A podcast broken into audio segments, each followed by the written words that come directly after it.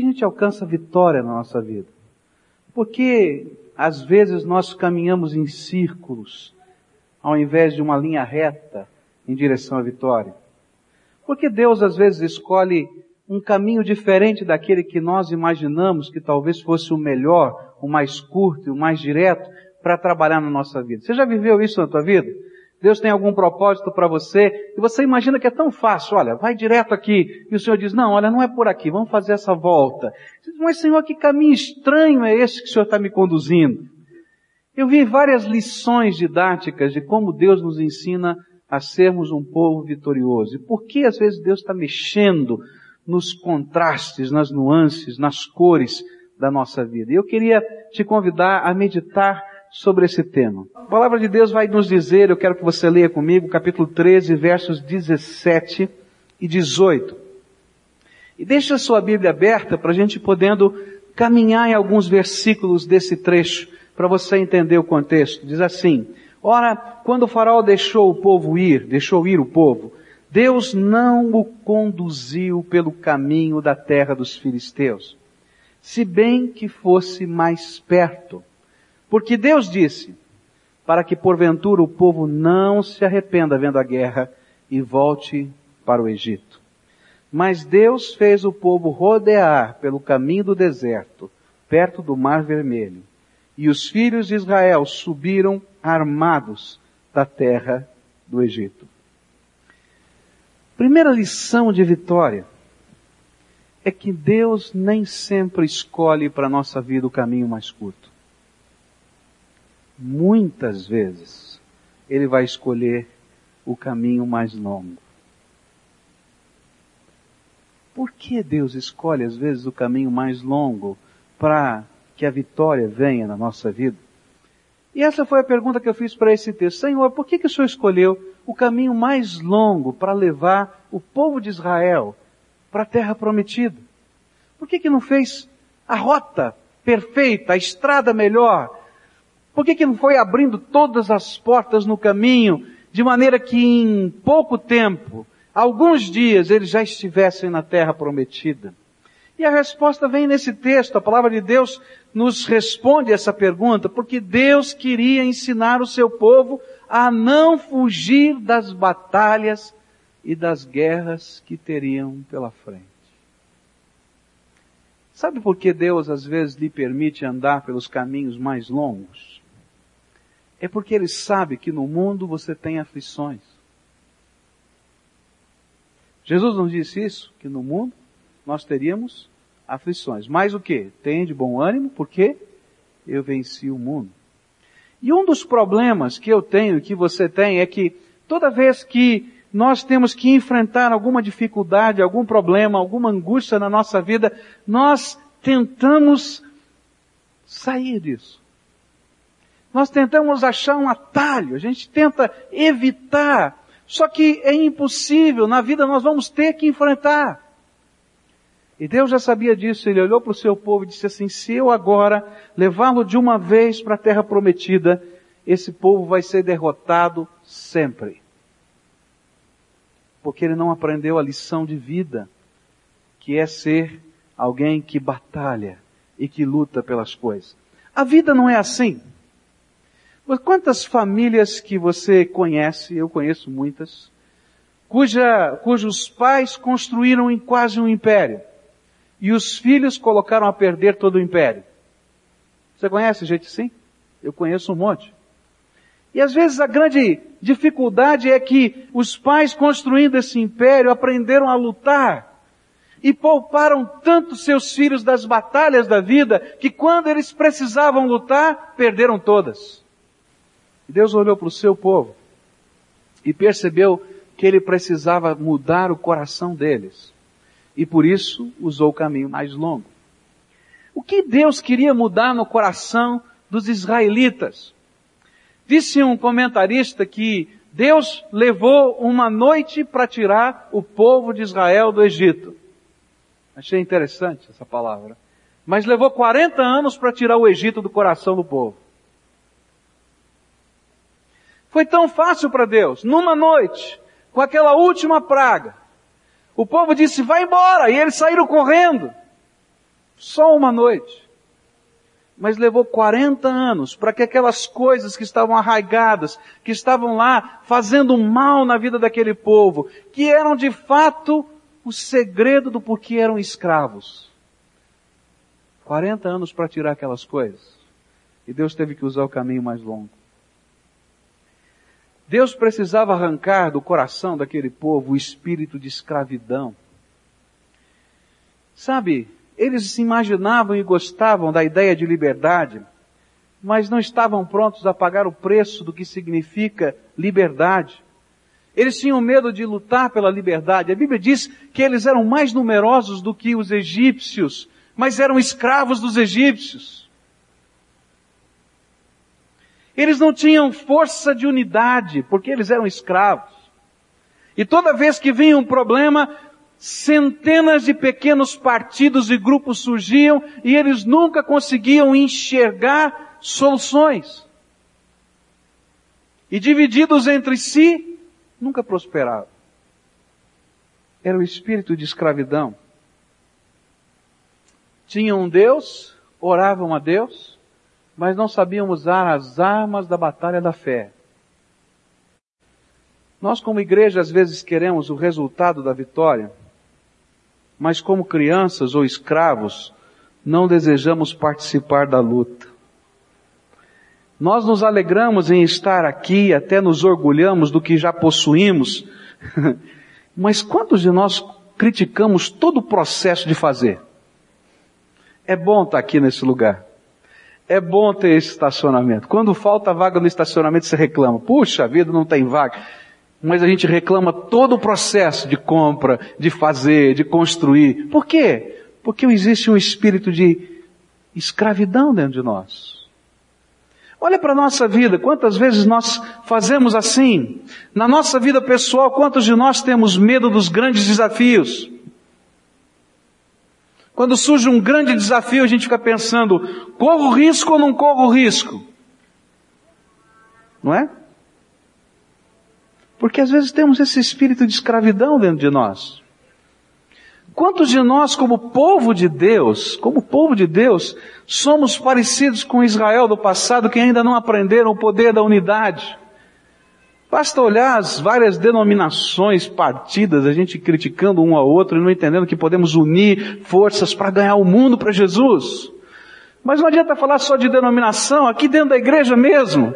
Os grupos que estão ali interessados num assunto no outro, lutam pelos seus assuntos próprios, mas não entendem que somos o mesmo povo, somos a mesma família, somos a mesma igreja.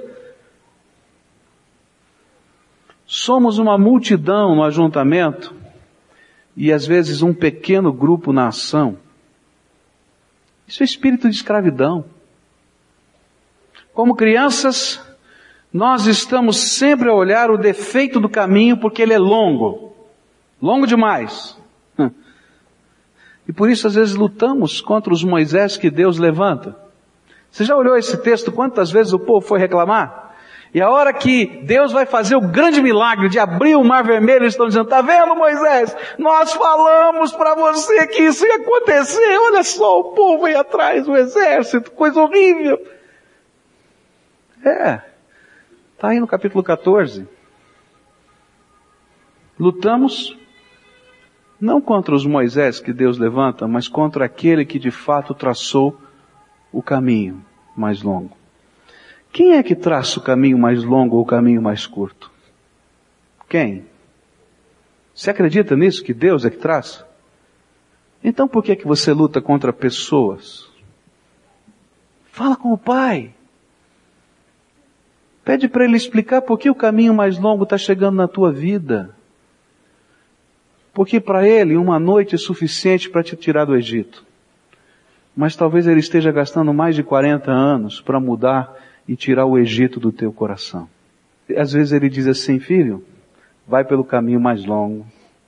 Porque você não aprendeu ainda a andar com o coração submisso, entregue unido na minha graça.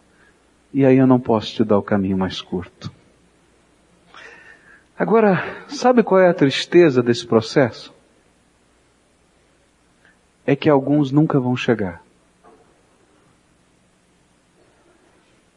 Porque Deus não nos permite alcançar a vitória se Ele não tiver vitória no nosso coração. Você quer que Deus te abençoe mais rápido? Então deixa Deus mudar a tua vida primeiro. Senão você vai andar em voltas no deserto. Ele vai continuar te abençoando, ele vai continuar derramando maná, vai continuar derramando água, ele vai continuar com a nuvem, ele vai continuar com a coluna de fogo, mas você não vai entrar na terra prometida. Porque se você entrasse, seria desgraça para você e para gerações futuras. E aí ele te deixa andando em círculos. Deus não está se preocupando com o tamanho do caminho. Ele se preocupa com o nosso coração. Quero mostrar algumas coisas que eu acho que Deus precisa quebrantar a nossa vida. E que Deus precisa mexer na nossa vida como comunidade, como povo. Para que a gente chegue lá e tome posse das coisas que Deus tem nos dado. Deus precisava tirar do coração daquele povo escravo, não somente o espírito de escravidão, mas o espírito de acomodação. Sabe como é que funciona o espírito de acomodação? Alguém tem que tomar uma providência. Vocês não estão vendo o que está acontecendo? Alguém tem que tomar uma providência. Alguém tem que tomar uma providência. Você não vai fazer nada, alguém não vai fazer nada. E a pergunta é, por que que você não faz nada? Porque a gente está acomodado. E esse é o espírito de acomodação de um povo escravo. Ah, alguém tem que fazer alguma coisa. E quando chega alguém que faz alguma coisa, a gente diz, tá vendo? Tá perturbando porque tá fazendo. Vai ficar mais complicado. E Deus precisa tirar de nós o espírito de acomodação. Porque lá dentro de nós, no espírito de acomodação, a gente reclama de tudo, mas a gente se sente relativamente seguro e bem do jeito que está. E o grande desafio que Deus vai colocando sobre a nossa vida e vai repetindo, ele se transforma num mover, num empurrar do povo de Deus a sair da sua acomodação. Tá muito boa a tua vida do jeito que está. Você vem ao culto, você ora, você lê a Bíblia. A gente diz assim, ah, tem que ganhar o mundo para Jesus, aleluia. Alguém faz alguma coisa, não é? Mas eu estou bem aqui. Até que o Espírito Santo de Deus coloca um vizinho do teu lado. Chato. Complicado. E o Espírito Santo diz assim, diz, diz para você, vai e abençoa você vai a primeira vez e diz, esse negócio é complicado. Vai a segunda vez, aí você telefona para a igreja e diz assim, pastor, vem aqui, quero te passar um abacaxi, fica com ele, porque não dá para mim não. Não, Deus passou para você, vai lá e faz. Eu vou para te ajudar, mas você é responsável. Mas esse é o nosso espírito de acomodação. Deus coloca um desafio na nossa alma e a gente está lá com aquilo ardendo dentro de nós, não está ardendo mais no coração de ninguém, só no nosso coração. E a gente diz, alguém tem que fazer alguma coisa. Você que tem que fazer. Porque Deus está falando com você. Eu quero dizer para você que não é tempo de acomodação, nem na vida profissional, nem na vida emocional, nem na vida financeira. Nós estamos vivendo um tempo de uma dinâmica tão intensa que quem ficar acomodado vai ser atropelado. Não é assim? E na vida espiritual também. É tempo de andar e de marchar. A ordem de Deus continua para a gente. Marcha, vai na direção do propósito de Deus. Os desafios crescerão, as lutas crescerão, mas a graça de Deus derramada crescerá e o poder do Espírito Santo vai ser maior. É assim que Deus trabalha. Eu entendo que Deus queria vencer o espírito de escravidão, o espírito de acomodação e o espírito de murmuração daquele povo. Ah, você já leu aqui Êxodo e Números? Ah, dá uma olhada nesses dois textos, Êxodo e Números. Você vai ver quanta crítica, quanta crítica se levantava. Porque o povo não entendia que não eram homens que conduziam, mas Deus conduz o seu povo. Você crê que Deus conduz? Então olha para Ele, Ele é Senhor da tua vida. Mas o que Deus queria colocar no coração do povo era um espírito de libertação. Sabe, o liberto do Senhor, ele tem uma visão diferente do mundo, ele tem uma visão diferente das coisas que envolvem a sua vida, ele tem uma visão diferente até da opressão que vem, porque ele crê no Deus Todo-Poderoso, ele crê num Deus que abre o mar, ele crê num Deus que faz o que ele não pode fazer, por isso ele marcha, ele tem coragem, ele sonha e ele age, porque ele sabe quem é o Senhor da sua vida. O que eu sinto que Deus está fazendo conosco é isso, dizendo assim, chega, para com isso, para de ser criança. E anda com o espírito de libertação. Sonha os sonhos de Deus.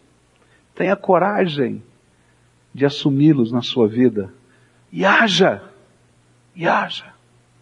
Agora, qual é o propósito de qualquer sonho de Deus na nossa vida, seja ele grande ou pequeno? Para que fazemos qualquer coisa? Isso é importante, senão nós nunca seremos o povo de Deus. E aí eu queria que você lesse Êxodo 14, versículos 1, 2, 3 e 4. Está com a Bíblia aberta aí, diz assim, Disse o Senhor a Moisés, fale aos filhos de Israel que se voltem e se acampem diante de Piairote, em Migdol e o mar, Diante de Baal Zephon, em frente dele assentareis o acampamento junto ao mar. E então Faraó dirá aos filhos, dirá dos filhos de Israel, eles estão embaraçados na terra. O deserto os encerrou. Eu endurecerei o coração de Faraó e ele os perseguirá e glorificar-me-ei em Faraó e em todo o seu exército, e saberão os egípcios que eu sou o Senhor. E eles fizeram assim. Por que qualquer coisa? Por que qualquer projeto? Por que qualquer missão? Por que qualquer trabalho na minha vida? Por que qualquer desafio na minha vida? Qual é o propósito de Deus? O propósito de Deus, o objetivo de Deus é que Ele seja glorificado na sua vida. Que as pessoas olhem para você, olhem para mim, olhem para nós e digam, Deus se revela na vida deles. Você quer ser vitorioso? Não esteja comprometido com a tua glória, com os teus alvos, com os teus planos, com a tua vontade, com aquilo que você acredita, com aquilo que você pensa. Esteja comprometido com a glória de Deus. Se houvessem estrategistas, e eu sei que existiam, lá com Moisés, eles iam dizer, Moisés, aqui não, não faz o acampamento aqui, porque aqui é um beco sem saída. Aqui é um beco sem saída. O nosso inimigo vai vir para arrebentar, não tem jeito. Isso aqui é um beco sem saída. Abre essa outra porta, sai por aquele outro lado, deixa uma saída. E Deus não deixou nenhuma saída. Não tinha nenhuma saída. A única saída para o povo de Israel tinha nome: Jeová, Deus Todo-Poderoso, Senhor e Criador dos céus e da terra. Sabe por que Deus vai te dar vitória? Não é porque você é competente, não é porque você é maravilhoso, não é porque você é sábio, não é porque você é inteligente, não é porque você é capaz, mas eu vou te dar a vitória porque eu vou glorificar o meu nome na tua vida. Terceira coisa tremenda que eu vejo aqui nesse texto. Deus deu algumas ordens quando a batalha começou a surgir. Versos 8 a 15 de, do capítulo 14. Porque o Senhor endureceu o coração de Faraó, rei do Egito, e este perseguiu os filhos de Israel, pois os filhos de Israel saíam afoitamente.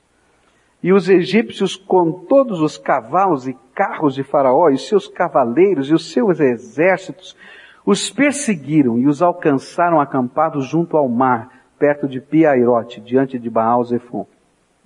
Quando Faraó se aproximava, os filhos de Israel levantaram os olhos e eis que os egípcios marchavam atrás deles, pelo que tiveram muito medo os filhos de Israel. E clamaram ao Senhor e disseram a Moisés, foi porque não havia sepulcros no Egito que de lá nos tirastes para morrermos nesse deserto? Por que nos fizeste isto, tirando-nos do Egito? Não é isto que te dissemos no Egito? Deixa-nos que sirvamos aos egípcios, pois melhor nos fora servir aos egípcios do que morrermos no deserto. Moisés, porém, disse ao povo, não tem mais, estai quietos e vede o livramento do Senhor, que ele hoje vos fará, porque os egípcios que hoje vistes nunca mais tornareis a ver. E o Senhor pelejará por vós, e vós vos calareis. E então disse o Senhor a Moisés, por que clamas a mim? Dize aos filhos de Israel que marchem.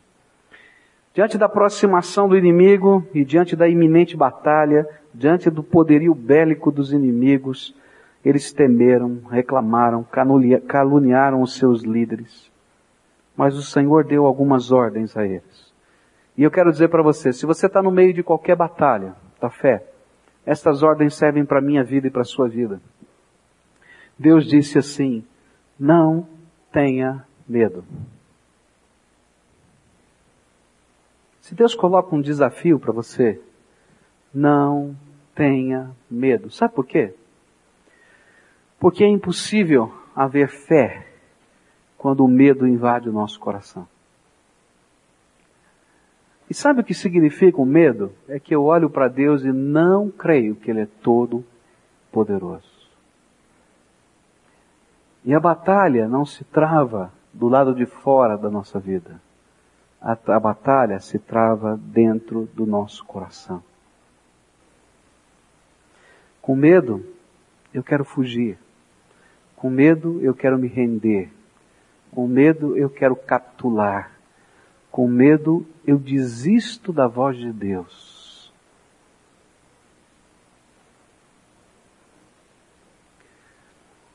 Se tem uma coisa que eu me envergonho, foi de um dia que eu tive tanto medo que não preguei o que Deus queria que eu pregasse. Eu me lembro que quando terminou aquele culto, e eu sabia o que eu tinha que ter falado e não falei. Eu entrei no meu quarto e não conseguia falar com ninguém. Que eu morria de medo. E não tinha condições de encarar o meu Deus. E fiquei no meu quarto, não consegui levantar no dia seguinte de manhã.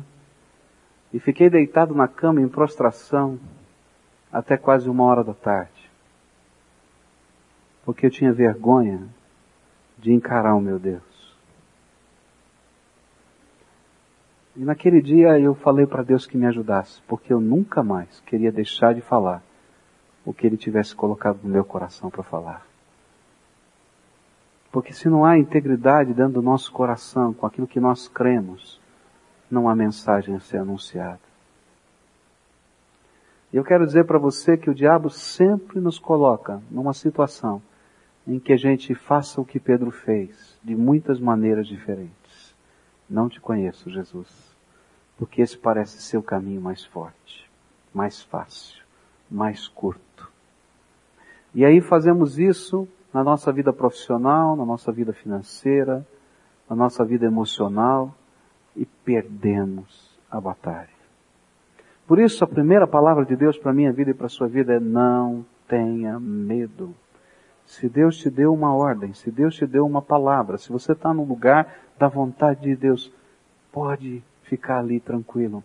Porque quem garante esse processo, esse lugar, é o Deus que mandou você ali estar. Agora, morra de medo. Chore de temor se você estiver num lugar que Deus não quer que você esteja. A segunda ordem que Deus deu foi tremenda. Ele disse: fiquem firmes. Porque a primeira iniciativa do povo era fugir. Eles fiquem aí. Não fujam não. Permaneçam firmes. Vocês querem que eu lute por vocês? Permaneçam no lugar em que Deus colocou vocês. Não fujam do desafio. Aí ele disse o seguinte, se você não temer e ficar firme, você vai ver a manifestação do meu poder. E você vai se tornar testemunha ocular dos milagres de Deus. Mas eu quero dizer que os milagres de Deus só vão vir se você for obediente e estiver comprometido com o propósito dele. E é interessante que aqui há uma, um mecanismo muito interessante da graça de Deus e da natureza humana. Porque, como Deus falou, fiquem firmes. E como Deus falou, olha, vocês não tenham medo, eu vou lutar por vocês. Qual foi a coisa mais natural que o povo fez? Começou a orar. Deus, manda fogo dos céus agora, tal, não é? E aí Deus disse assim, escuta, eu já respondi a oração. Para! Agora não está na hora de orar, está na hora de agir. Marcha! E na nossa vida é assim. Eu me lembro de uma vez que nós estávamos fazendo uma campanha de evangelização, oramos durante um tempo grande com a igreja, e chegou o dia que nós tínhamos que sair na rua. E tínhamos que bater de porta em porta, tínhamos que falar de Jesus naquela cidade. E quando nós reunimos o grupo, não é? E vamos agora, nós vamos sair. Tinha um grupo de mais ou menos a metade do grupo que disse assim: bom, nós vamos ficar aqui no templo para dar cobertura espiritual para vocês. Vocês vão de porta em porta, nós vamos ficar orando aqui no templo. Eu disse: não, negativo. Agora vai sair é todo mundo. Nós oramos, jejuamos, agora é hora de evangelizar. Porque aquele momento não era o momento da piedade, aquele era o momento da fuga piedosa. Quando Deus te der um comando, vai ter o tempo de orar. Você vai passar madrugadas orando, você vai jejuar. Mas vai chegar um dia que Deus vai dizer assim: levanta, meu filho, e vai em nome do Senhor. E você vai ter que dar passos de fé. Eu creio que a gente está vivendo um momento como esse. Deus está fazendo essa obra. E nós vamos entrar naquele lugar, em nome de Jesus. E Deus vai nos dar a graça de a gente dar os passos de fé. Já demos. Assinamos um contrato de dívida de mais de 405 mil reais. Eu não tenho esse dinheiro. Mas eu vou marchar naquela direção. E quero convidar você a marchar comigo. Nós vamos juntos. E quero dizer, tem que gastar mais. Porque eu tenho que botar eletricidade lá dentro. Não tem eletricidade, não tem parede lá dentro. Mas nós vamos chegar lá, em nome de Jesus. Porque se Deus é por nós, Você crê nisso? Eu creio. Por isso eu vou em nome de Jesus. E a ordem que Deus me deu para dizer a você hoje é: está na hora de marchar. E quero terminar essa mensagem com esse último trecho. Eu não vou ler aqui porque o tempo já foi, mas dos versos 21 a 30 do capítulo 14 vai contar a história do povo passando a pé enxuto pelo Mar Vermelho. Deus abre o mar. É uma das cenas mais lindas do Velho Testamento. Deus abrindo o mar. Mas quando eu olho para essa cena, eu aprendo algumas coisas de Deus nesse processo, nessa lição de vitória. A coluna de fogo, diz a Bíblia, que era luz para o povo de Israel, era escuridão para o inimigo. Você entende isso? Meus irmãos, se a coluna de fogo da presença do Espírito Santo estiver aqui no nosso meio, contaminando, envolvendo, abençoando o nosso coração, ela será luz na nossa vida. Mas será escuridão e derrota para toda hoste maligna que quisesse interpor contra as nossas vidas. Outra coisa tremenda desse texto vai dizer que não somente a luz, mas enquanto o povo de Israel passou a pé enxuto, a Bíblia diz isso, a pé enxuto, os egípcios passaram em chão molhado, porque as carruagens e os carros de guerra encalhavam. Sabe o que eu entendo, meus irmãos? Que enquanto o povo de Deus obedece, faz a vontade de Deus e dá os passos da fé, toda artimanha maligna começa a ser desarticulada. Nós passamos a pé enxuto, mas as estratégias de Satanás encalham no meio do caminho.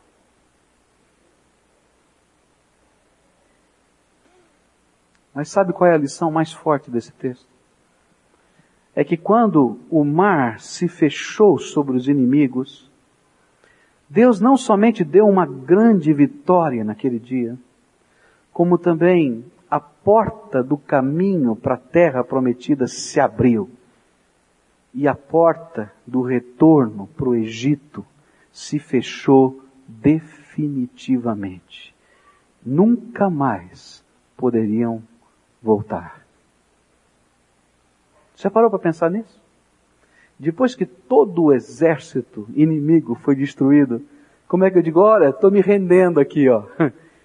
Está perdido, vai morrer no dia seguinte. Então não tem volta. E quando eu olho para a história da nossa igreja, eu vejo que Deus fez isso. E Deus conhece a nossa natureza. Eu queria contar um pouquinho da história do que aconteceu aqui nessa igreja. Houve uma assembleia histórica aqui nessa igreja, que aconteceu numa quarta-feira à noite, num dia de grande celebração na vida dessa igreja, porque era aniversário de um dos seus pastores, o decano, o pastor mais velho dessa igreja que estava vivo, pastor João Emílio Enck. E essa igreja teve que tomar uma decisão no dia de festa. Você imagina um culto festivo com convidados, etc. E a igreja tinha que tomar uma decisão. Mudamos ou não mudamos? Saímos ali da Visconde de Guarapuava porque tinha um problema de cupim na estrutura do telhado. Ou permanecemos aqui, mas não podemos permanecer. E aí começou aquela coisa bem batista, né? Proponho isso, proponho aquilo, discute daqui, discute de lá, e assim foi. Até que esse velhinho, pastor João Emílio Henrique, eu não me lembro quantos anos ele estava fazendo. 90 anos, ele pediu a palavra. Um ancião de 90 anos. Pediu a palavra, dia da festa do seu aniversário pastor emérito dessa igreja, não fazia parte da estrutura de governo da igreja, ele é apenas um homenageado. Ele pega o microfone e faz um discurso veemente de fé.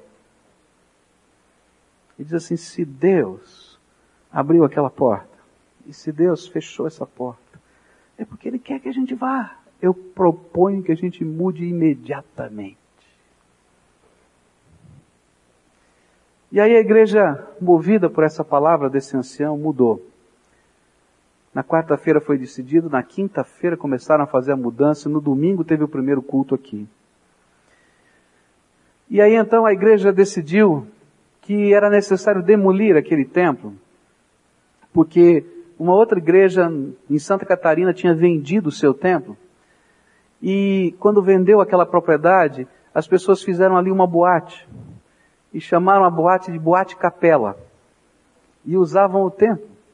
E a igreja muito impressionada com aquilo disse, não, aquilo que serviu para adoração do Senhor não pode virar uma coisa dessa. Nós preferimos vender um terreno do que vender uma propriedade.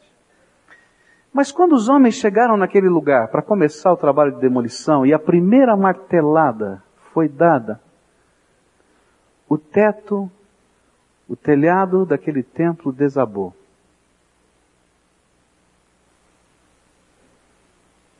Desabou. E sabe o que eu entendo?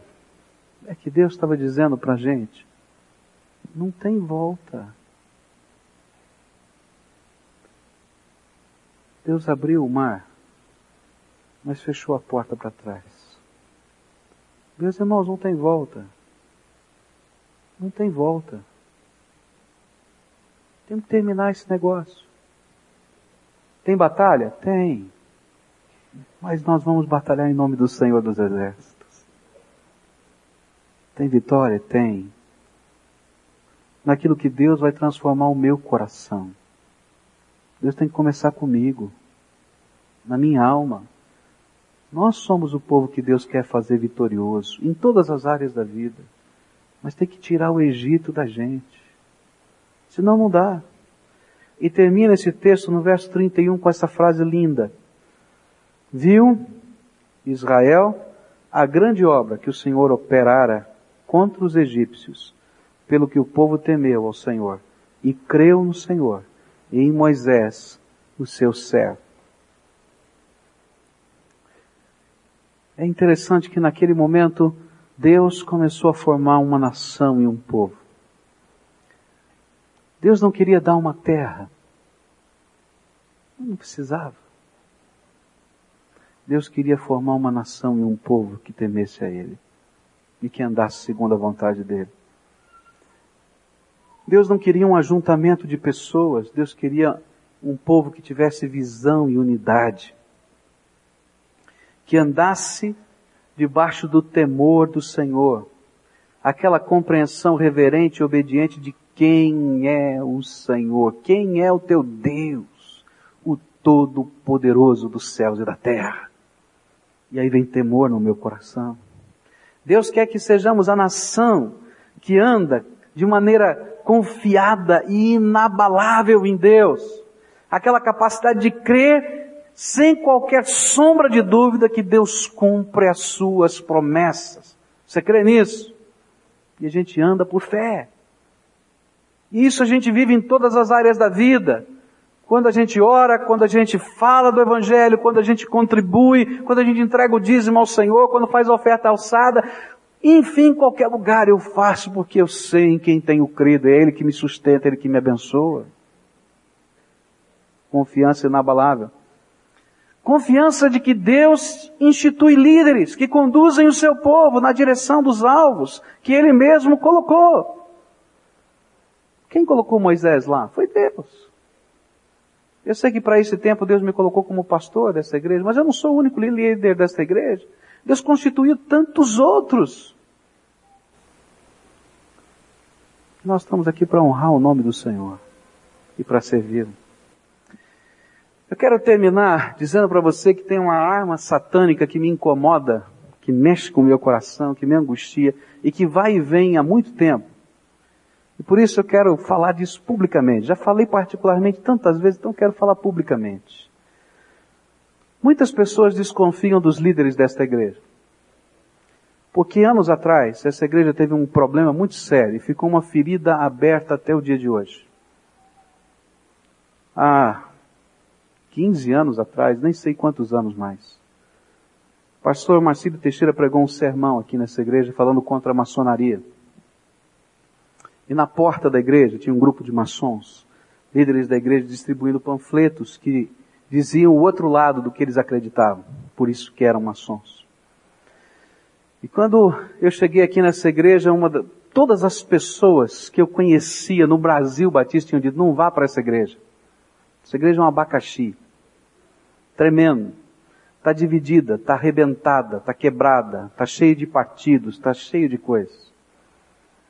Eu vim para cá porque Deus me mandou, não porque fosse o caminho mais curto. E eu disse para Deus, Deus, o senhor vai ter que resolver esse problema, porque eu não posso resolver esse problema. Se o pastor Marcelo Teixeira, que era um homem muito mais experiente do que eu, ele só tinha 29 anos quando cheguei aqui, não conseguiu resolver, quem sou eu para resolver? Eu só vou se o senhor colocar a tua mão e fizer alguma coisa. E aquilo que eu vou contar aqui é para a glória de Deus. Porque eu não fiz nada. Deus fez. Poucos meses depois que eu estava aqui nessa igreja, alguns irmãos, líderes desta igreja, me procuraram. E disseram assim, pastor, o senhor sabe de toda essa história. Contaram todas as coisas que tinham acontecido, mostraram o outro lado, a outra questão. Mas disseram assim para mim, olha, nós somos 29 líderes desta igreja que somos maçons. Todavia, entendemos que se isso está atrapalhando a vida da nossa igreja e pode atrapalhar o seu ministério, nós todos reunidos decidimos sair da maçonaria. E saíram os 29. De uma só vez. E aquilo que eu não sabia como podia ser resolvido, Deus o fez. Deus o fez. E se hoje a gente está em paz no meio desse rebanho, é porque Deus é todo poderoso e faz milagres. Outras pessoas vieram para a nossa igreja envolvidas com, essas, com essa organização. Muitos deles me perguntaram o que, que eu penso. Eu acho que se você é um cristão, você tem tanto mais para fazer do que buscar os interesses políticos, econômicos ou de influência na sociedade. Se você quer fazer caridade, eu te dou dez frentes novas. E se isso faz tanto mal como chaga no meio do nosso povo, sai desse negócio. E assim a gente tem feito. E tem havido paz no meio desse rebanho. Agora, é, é triste, porque toda semana, todo mês, eu recebo e-mails, eu recebo gente no meu gabinete falando, sabe, essa igreja é maldita de Deus por causa disso, por causa daquilo. Eu quero dizer para vocês que essa igreja é bendita do Senhor Jesus Cristo. É bendita, porque Deus é quem que opera. E que os líderes que Deus instituiu nessa igreja são homens de Deus, mulheres de Deus, que Deus tem derramado graça sobre eles. E que chega, chega de a gente ser um povo desunido, que não tem visão, que não tem propósito, que não tem objetivo. A gente precisa ser um, só povo. E entender que toda obra que Deus tem nos dado, toda obra, toda obra é nossa responsabilidade. E é para isso que eu quero desafiar você, para se envolver com isso. Para fazer parte desse povo, para fazer parte desse rebanho. Para colocar todas as outras coisas de lá e dizer, eu faço parte de um povo, cheio de defeitos, de problema, porque nós somos assim, mas que tem um Senhor Todo-Poderoso. E nós vamos marchar na direção dos projetos de Deus. São grandes desafios. Aleluia. Porque os desafios vêm não da mente humana. Se eu pudesse, eu mudava alguns desafios. Mas os desafios vêm do Senhor Todo-Poderoso.